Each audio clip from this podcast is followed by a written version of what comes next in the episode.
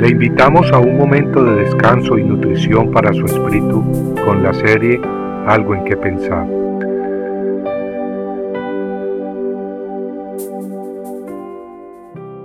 No son coincidencias.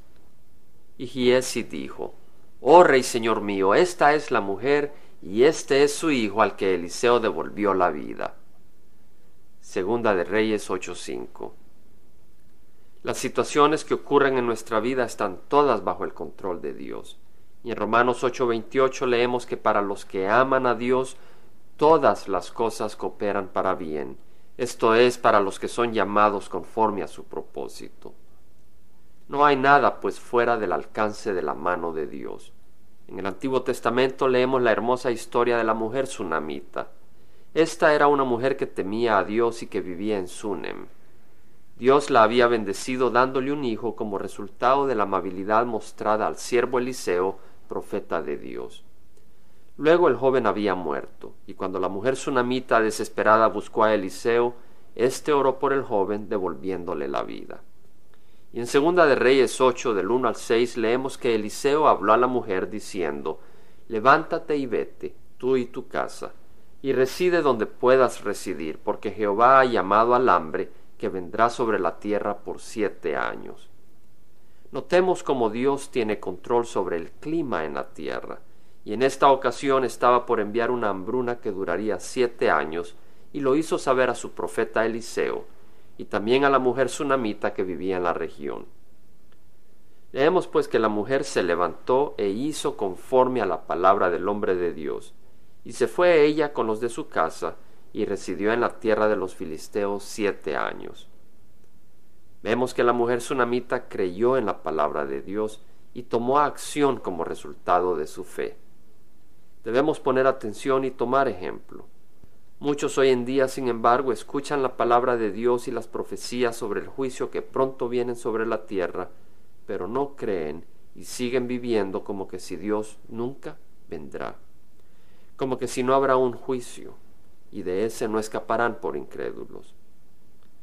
Al cabo de los siete años leemos que la mujer volvió de la tierra de los filisteos y salió a implorar al rey por su casa y por su campo.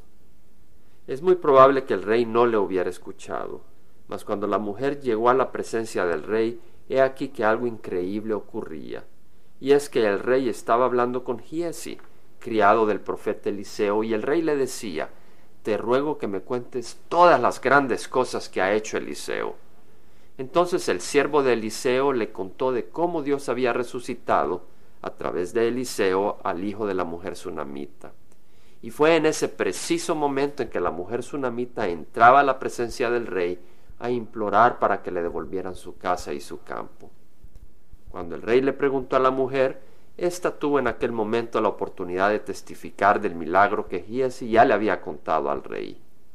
Entonces el rey le asignó un oficial diciendo, Restáurale todo lo que era suyo y todo el fruto del campo desde el día que dejó el país hasta ahora. Qué hermosa historia.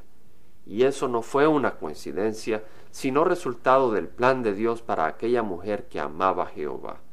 Y amigos, sabemos que igualmente Dios tiene un plan de bendición para todos aquellos que le aman.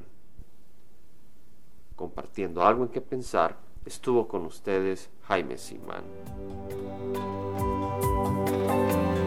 Si usted desea bajar esta meditación, lo puede hacer visitando la página web del Verbo para Latinoamérica en www.elvela.com. Y el Vela se deletrea E L B de verdad E L A, donde también encontrará otros materiales de edificación para su vida. Puede también escribirnos al Vela Pio Box 1002 Orange, California 92856, Estados Unidos. Dios le bendiga.